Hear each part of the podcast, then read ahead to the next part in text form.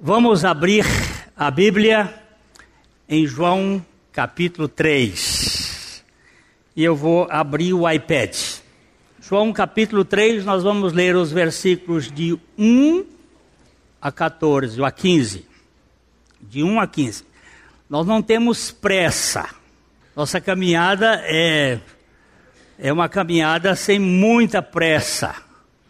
Nós precisamos fazer é, um passeio, caminhar é, numa floresta, você fica, você encontra um, um, uma cachoeira, você para, você vê uma, uma borboleta, você para, você vê um ninho de passarinho, você para, você vê umas flores. É assim que a gente deve ler a Bíblia. Parando, indo, indo, vindo, caminhando. Porque nós não somos edificados pelas palavras dos homens, nós somos edificados pela palavra de Deus. É uma diferença. A palavra do homem é um veículo de comunicação. A palavra de Deus é um instrumento de operação. Olha aqui, guarde bem isso. A palavra do homem é um veículo de comunicação. A palavra de Deus é um instrumento de operação. Deixa eu, deixa eu explicar isso mais, mais rapidinho para a gente. Eu tenho um amigo que morreu já, um grande homem de Deus. Ele traduziu um dos melhores livros, Tudo para Ele, um dos livros extraordinários, de Oswald Chambers. Ele é um, foi um homem precioso aqui no Brasil. E um dia ele, ele tinha um filho que tinha cleptomania. E ele tentou muitas vezes instruía aquele filho e falava sobre a maneira que ele furtava as coisas dentro de casa, ele instruía, ensinava e não funcionava. Um dia ele estava sentado com o filho e ele abriu a, a Bíblia nos Dez Mandamentos. E chegam lá um mandamento que diz assim: Não furtarás. Ele leu o texto. Filho, a palavra de Deus diz: não furtarás. O menino entrou num, numa crise de choro. Qual é a diferença de dizer não furtarás você e, e dizer não furtarás Deus? Toda. Um você sustenta o não furtarás, o outro quem sustenta é Deus. Deus disse: não furtarás. Ele disse: Naquele dia meu filho foi completamente curado da cleptomania. É a palavra de Deus. Leia a palavra de Deus. Repita a palavra de Deus. Confesse a palavra. Não declare a palavra de Deus. Qual é a diferença de confessar e declarar? Declarar é isto aqui, ó você levantar pelos fundilhos das calças, você tentar sustentar a palavra de Deus. Confessar é você se apoiar na palavra de Deus e se pendurar nela. É ela que vai lhe sustentar. Vamos lá, então. É João capítulo 3, verso 1 a 15. Havia entre os fariseus um homem chamado Nicodemos, um dos principais dos judeus. Este, de noite, foi ter, foi ter com Jesus e lhe disse: Rabi, sabemos que és mestre vindo da parte de Deus, porque ninguém pode fazer estes sinais que tu fazes se Deus não estiver com ele. A isto respondeu Jesus: Em verdade, em verdade te digo que, se alguém não nascer de novo, não pode ver o reino de Deus. Perguntou-lhe Nicodemos: Como pode um homem nascer de novo, sendo velho? Pode porventura voltar ao ventre materno e nascer segunda vez? Respondeu Jesus: Em verdade, em verdade te digo: quem não nascer da água e do espírito não pode entrar no reino de Deus. O que é nascido da carne é carne, e o que é nascido do espírito é espírito. Não te admires de eu te dizer: importa-vos nascer de novo. O vento sopra onde quer ouves a sua voz, mas não sabes de onde vem, nem para onde vai. Assim é todo que é nascido do Espírito. Então lhe perguntou Nicodemos: Como pode suceder isto? Acudiu Jesus: Tu és mestre em Israel e não compreendes estas coisas? Em verdade, em verdade te digo que nós dizemos o que sabemos e testificamos o que temos visto. Contudo, não aceitais o nosso testemunho. Se, tratando de coisas terrenas, não me credes, como eu crerei se vos falar das celestiais? Ora, ninguém subiu ao céu, senão aquele que de lá desceu, a saber, o Filho do Homem, que está no céu. E do modo por que Moisés levantou a serpente no deserto, assim importa que o Filho do Homem seja levantado, para que todo que nele crê tenha a vida eterna. Pai, reconhecemos que só o Senhor, pelo teu Espírito, pode abrir os olhos do nosso entendimento para compreendermos ou recebermos a tua palavra. Fala conosco pelo teu Espírito Santo. Edifica a tua igreja. Salva aqueles a quem tu, pela tua graça, tens designado para tal. E enche os nossos corações de alegria pela graça de Jesus. Em nome do Senhor Jesus. Amém. O verso 8, ele fala de um mover por causa de uma questão é, Jesus diz no verso 7: não, não te admires de eu te dizer, importa-vos ser nascido de novo. Nós já tratamos deste verbo, da sua forma passiva. Não é hoje que a gente vai tornar a mexer, mas para trás nós tocamos que esse, essa forma infinitiva aqui está no na voz passiva, no auristo passivo, ser nascido de novo. Não fique admirado de você ter este, esta, essa importância. Se você não for nascido do alto, se você não for nascido de cima, se você não for nascido de novo, você não pode ver o reino de Deus. Não é se você pertence a uma igreja, se você é obediente. Nós vimos aqui o Robson e a Silvana falando que eles estão há 40 anos na igreja. O fato de estar 40 anos na igreja não nos garante salvação. Alguém disse que gato que nasce no forno não é bolo.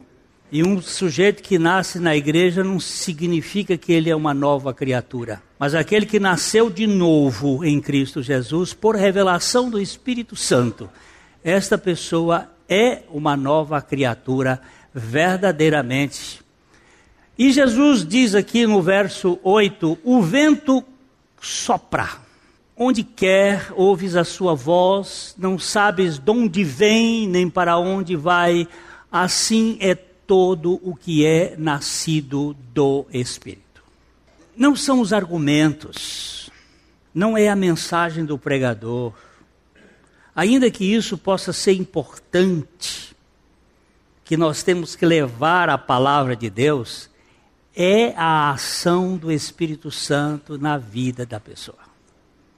Aqui nessa igreja nós tivemos um caso de uma irmã que já está na glória, a irmã Benedita é, ela estava aqui há 17 anos e um dia, depois de uma pregação, ela veio dizer assim: Pastor, por que o senhor nunca pregou sobre o novo nascimento?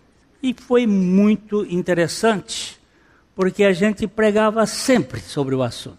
Mas você vai ouvir que quem tem ouvidos para ouvir, ouça o que o Espírito diz. Nem sempre a pessoa escuta, mas há um dia um dia que o Espírito Santo destranca a porta e a pessoa faz aquilo que o padre Vieira chamou de clique, ou aquilo que a psicologia chama de insight, ou aquilo que você pode dizer que Arquimedes chamou de eureka. Eu não via isto. Pois é, mas agora estou vendo. Isto é revelação para nós. Quando o Espírito abre, a verdade é esta: Ninguém sabe como isso funciona. Então Nicodemos perguntou: como pode suceder isto? Você vai verificar que Nicodemos, por várias vezes, ele pergunta este como.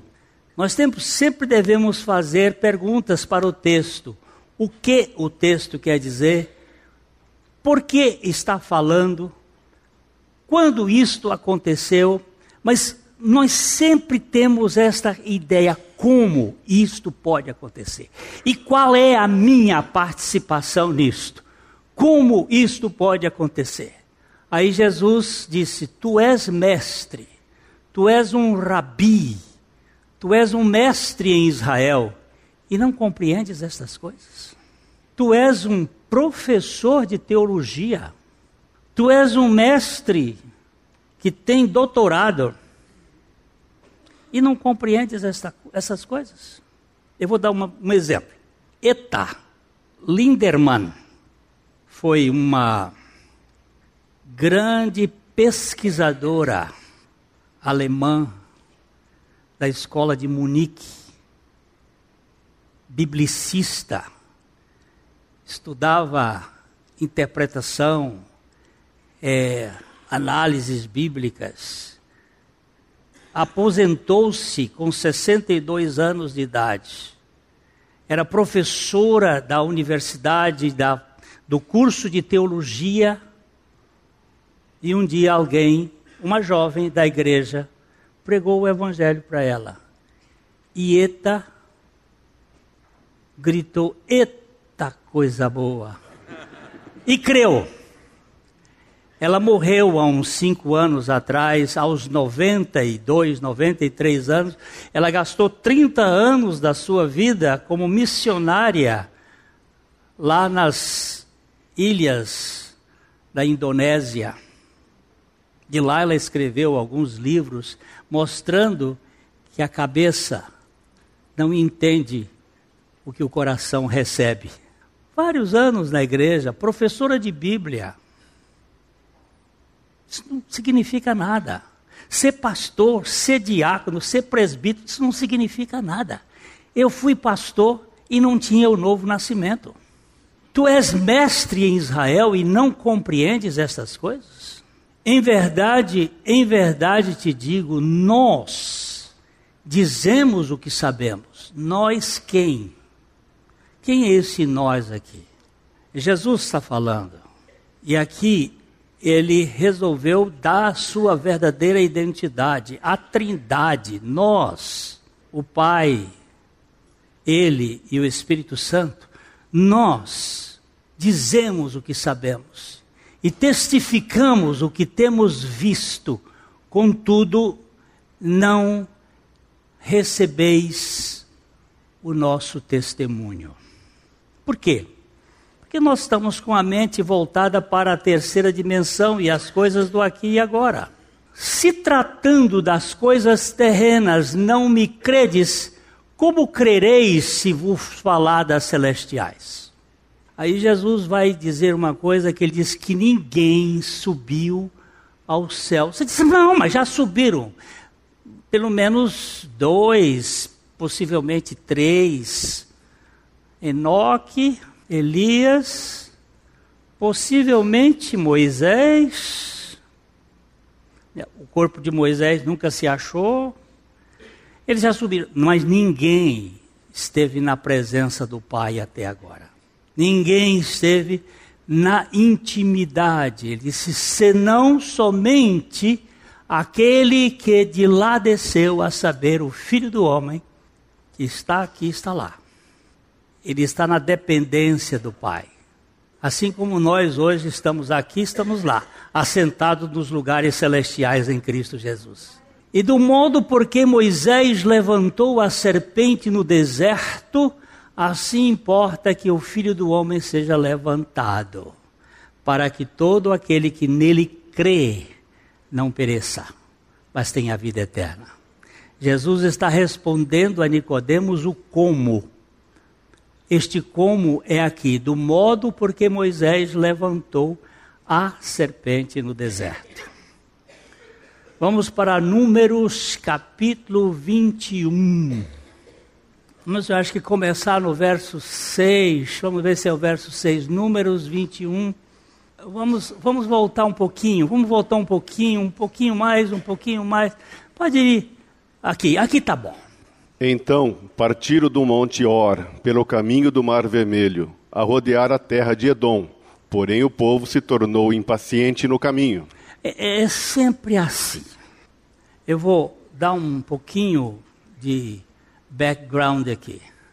É, da saída do povo de Israel de Gozen, o lugar onde eles estavam por 400 anos, até a entrada do povo de Israel no Jordão, nós temos 42 paradas. O povo andava por um tempo e parava um pedaço. Andava e parava. Andava e parava. É, cerca de dois anos de viagem, eles andaram 32 paradas. É, são 42. Em dois anos, eles andaram 32 paradas.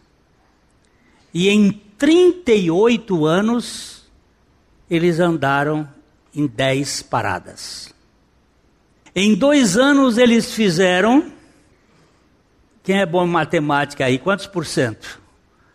32 para 42, quanto é que dá aí? Quem é que é bom? Quanto por cento? Hum? 75% mais ou menos. Em dois anos eles fizeram 75%. Em 38 anos eles fizeram 25%. O que foi que travou o povo? É que daquele dia em diante, em Cades Barneia, que é a 32 segunda parada, o povo queria espiar e ver com os seus olhos a terra que Deus havia prometido pela sua palavra. A gente não crê no que Deus diz. Nós não temos fé. Eles contrataram doze espias para irem lá examinar a terra, examinar as coisas. E quando aqueles espias voltaram, dos doze, dez diziam que era impossível o povo conquistar a terra. Só dois disseram: maior do que os gigantes que nós vimos lá é o nosso Deus. Mas os dez só viram problemas. Os muros são altos, os homens são fortes, nós não podemos vencer, nós não temos capacidade. Dois, só os únicos que entraram depois na terra, Josué e Caleb, viram que Deus era poderoso. A partir daí, o povo começa a rodear. E é isso que está dizendo. Rodearam a terra e se tornaram impacientes. Impaciência é o antônimo da fé. Quando você fica impaciente, é que você quer ter o controle do manche do avião. Você quer governar e não deixar Deus governar a sua vida.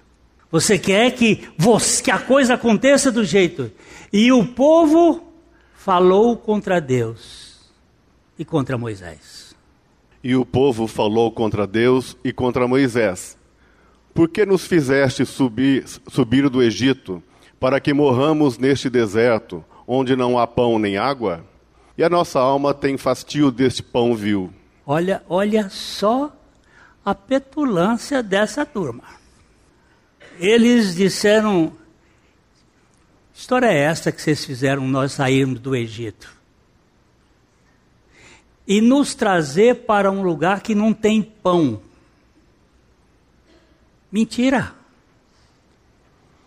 Desde a segunda parada, que Deus mandava manar do céu.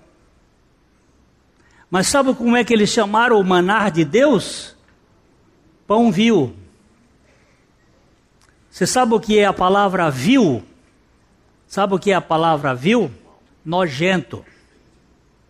Dona Maura, me conta uma coisa. A senhora me convida para eu almoçar ou jantar na sua casa. E eu chego na porta e digo, mas que jantar nojento. Olha, ela já deu a resposta: nunca mais me convida, nunca mais eu volto. Foi isso que o povo de Deus fez com Deus, dizendo: o pão que ele nos dá é vil, é nojento, tem o fastio deste pão nojento. Sabe que uma das piores coisas é satisfazer as pessoas. E quando elas ficam gordas, a Bíblia diz que elas ficam nédias, elas dão coice. Eu nunca vi cavalo velho, fraco dar coice. Quem dá foice é cavalo gordo.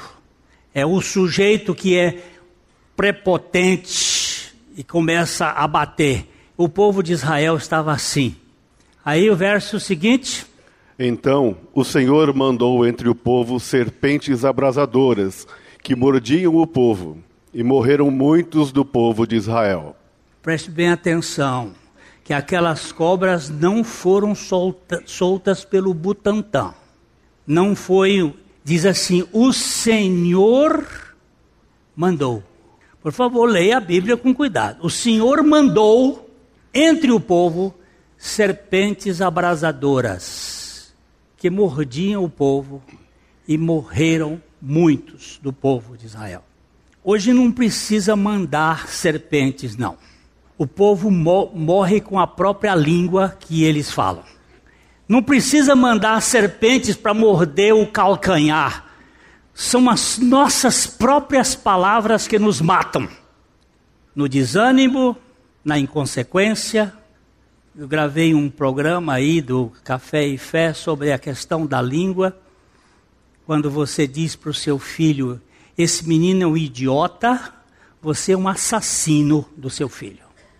Porque a minha Bíblia diz que o poder da língua pode ser matar ou dar vida. Veio então, veio o povo. Veio o povo a Moisés e disse: Havemos pecado, porque temos falado contra o Senhor e contra ti. Ora, ao Senhor que tire de nós as serpentes. Então Moisés orou pelo povo. Aqui nós temos um intercessor. O povo viu que eles tinham cometido um grande pecado, que foi dizer que Deus, que a cozinha de Deus era nojenta, que o pão de Deus era vil, e eles pedem, não tem nem coragem de orar. Pedem a Moisés que interceda. E Moisés intercedeu. E veja bem o verso 8. Disse o Senhor a Moisés: Faze uma serpente abrasadora, põe-na sobre uma haste, e será que todo mordido que a mirar viverá. Ô, ô Maura, eu não vou mais na sua casa, né? Você viu que você me botou para fora, mas Deus não fez isto. Você sabe como é que ele fez? Ele diz o seguinte: Moisés, faz uma serpente de bronze, faz uma uma serpente abrasadora, semelhante àquelas serpentes. Põe-na sobre uma haste, e será que todo mordido que a mirar viverá. Estou aqui andando e aí uma crotálica terríficos me pica. É a cascavel. Pá! O que, que eu devo fazer? Correr para o HU e tomar uma injeção soro antiofídico. Lá não. Lá tinha uma outra coisa. Ponha uma serpente na ponta de uma haste. Uma, a cidade de Maringá tem uma, uma catedral que tem uma torre tão alta que a sombra dela chega aqui em Londrina. Isso é o que maringaense diz, né? ponha bem no meio aquela, aquela haste e pendura nela uma serpente de bronze, semelhante à serpente viva. Qual o valor terapêutico disso? Absolutamente do ponto de vista químico, nenhum. Mas Deus não trabalha com o olho da terceira dimensão ele trabalha com as realidades espirituais. Ele estava ensinando ao povo uma outra realidade. Você vê que Moisés Fez Moisés uma serpente de bronze e a pôs sobre uma haste. Sendo alguém mordido por alguma serpente, se olhava para a de bronze, sarava. Se alguém olhasse, sarava. Mas, mas, mas não é para perguntar, é para crer. Agora, nós vamos comparar este texto com o que fomos, já lemos lá em João capítulo 3, versículos 14 e 15. Vamos ler o 13, 14 e 15. João 3. Ninguém subiu ao céu, senão aquele que de lá desceu, a saber, o Filho do Homem está no céu. E do modo por que Moisés levantou a serpente no deserto, importa que o Filho do Homem que desceu o filho do homem que desceu seja levantado. Aqui ele diz: o modo é este. Como Moisés levantou a serpente no deserto, assim importa que o filho do homem seja levantado, para que todo o que nele crê tenha a vida eterna. Vamos ver agora a, a, a substituição. Vamos voltar lá para o capítulo 21, o, o último versículo que nós lemos, que eu não me lembro agora qual foi. Vamos lá. Números 21. Fez Moisés uma serpente de bronze e a pôs sobre uma haste, sendo alguém mordido por alguma serpente, se olhava para a de bronze sarava. O verbo aqui é substituído, olhar por crer. Por quê? porque aqui era no plano físico, agora nós estamos no plano espiritual.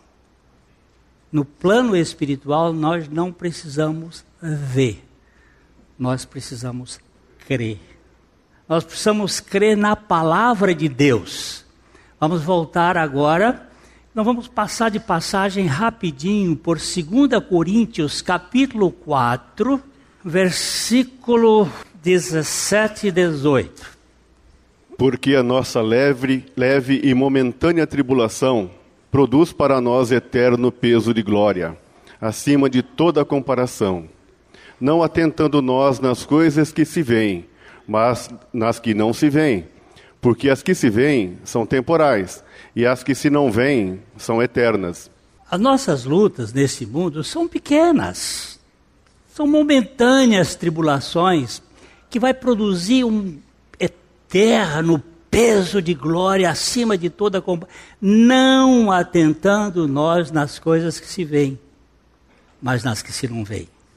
Por isso não preciso ver fisicamente, eu preciso ver espiritualmente.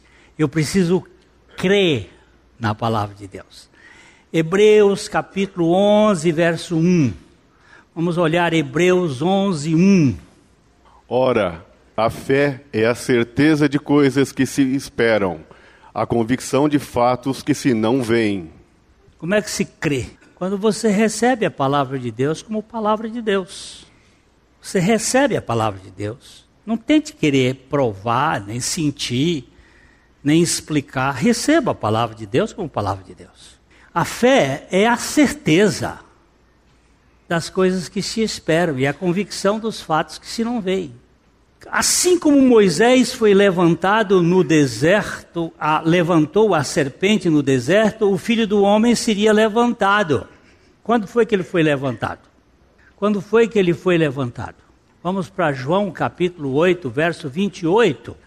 João Di 8, 28. Disse-lhes, pois, Jesus: Quando levantardes o filho do homem, então sabereis que eu sou e que nada faço por mim mesmo, mas falo como o Pai me ensinou. Só quando Jesus fosse levantado na cruz é que se veria quem ele é. Aqui tem um quando. Este quando é um advérbio de tempo. Quando levantardes o filho do homem então sabereis o eu sou. O eu sou é Jesus. E a vé, eu sou. Eu sou o quê? Eu sou a salvação. O nome Jesus, o nome Jesus, não está o nome dele aqui, ó. O nome Jesus é composto de Gé. Esse Gé aqui é uma forma apocopada, a forma apócope de Jeová, Jeová. Quando você tem um nome José, qual é a apócope de José? Zé. Qual é a apócope de Roberto? Beto. Qual é a apócope de Jeová? Jé. E mais sus, sus, salvação. Eu sou a salvação. Eu sou aquele que salvo você. Eu sou aquele que tira o peso das suas costas. Quando Moisés levantou a serpente, era para que todo aquele que olhasse para a serpente fosse curado. Quando Jesus foi levantado na terra, na cruz, para que todo aquele que tivesse conhecimento dessa verdade fosse revelado pelo Espírito Santo, cresce que Jesus Cristo não veio fazer de você um católico, um protestante, um batista, um isto, um aquilo, mas veio fazer de você uma nova criatura em Cristo Jesus. É isso que a Bíblia está mostrando, que é o novo nascimento. Você é mestre em Israel e não sabe essas coisas? Mas não é só saber, é crer. É você experimentar de coração esta realidade espiritual. Jesus havia dito que o que é nascido da carne é carne, e o que é nascido do espírito é espírito. Você já nasceu uma vez, não nasceu? Mas se você não nascer de novo, você não vai entrar no reino de Deus. Por quê? Porque Jesus havia dito: não pode ver o reino de Deus, aquele que não nascer do alto. Eu não queria que você saísse hoje daqui sem esta verdade. Já estou terminando. Não basta você ser um douto, um conhecedor da doutrina. É preciso que você seja renascido de cima. O homem natural, ele não aceita as coisas do Espírito de Deus. Não adianta. Ele não entende. Porque essas coisas, elas se discernem espiritualmente. O homem natural não busca Deus. Mas se você está buscando, pode ter toda certeza que foi Deus que buscou você primeiro. Se você o está querendo, é porque ele te quis antes.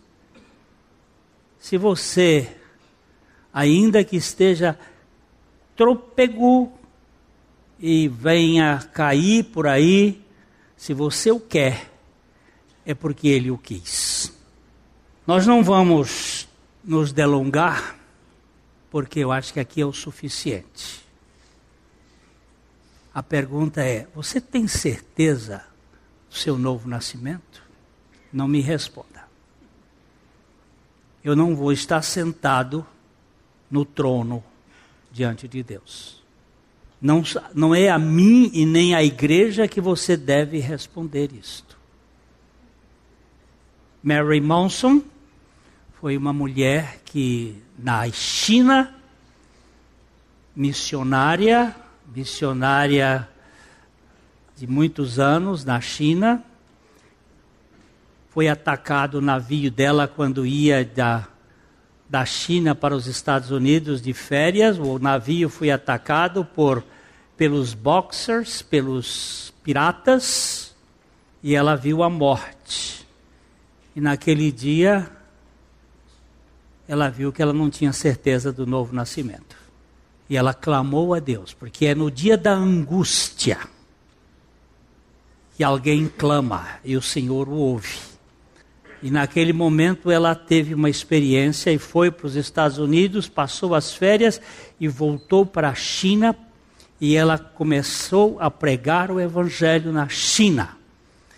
E todos os dias na porta da igreja ela perguntava às pessoas: Márcia, você tem certeza do seu novo nascimento? Oh, sim.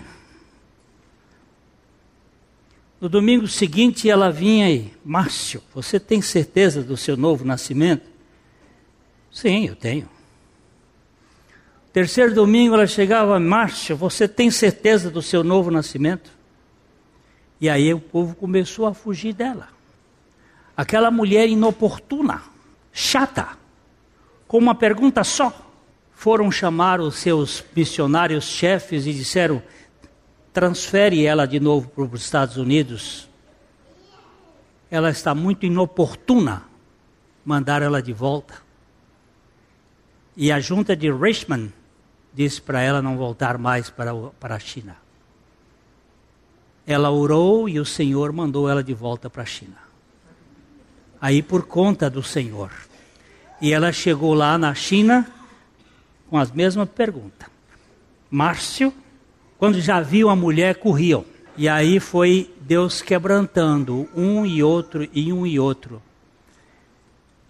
Você pode achar no, no sebo esse livro, Quando o Fogo Caiu. O Senhor trouxe um avivamento para a China, porque uma mulher que teve certeza do novo nascimento resolveu perguntar às pessoas: você tem certeza de que você nasceu de novo? Ou você tem só certeza de que você é um religioso? Essa é a pergunta que o Espírito Santo deixou no meu coração para você e para mim hoje. Você tem certeza de que você nasceu de novo? Que os, Ele mesmo nos revele a Sua palavra. Só uma coisa para dizer assim: olha, quem nasceu de novo não persegue. Quem nasceu de novo não faz oposição. Quem nasceu de novo também não é covarde. Ele vai em frente pregando a única mensagem que pode salvar uma pessoa. A mensagem que você acabou de ouvir faz parte do Ministério de Comunicação Palavra da Cruz. Temos um grande acervo de estudos bíblicos em áudio e vídeo. Distribuímos também gratuitamente o jornal mensal Palavra da Cruz. Entre em contato conosco pelo fone 0 operadora 43 33 728900 ou pelo e-mail livraria@piblondrina.com.br. Visite-nos pelo site www.livrariapiblondrina.com.br ou acesse www.piblondrina.com.br. Graça e paz.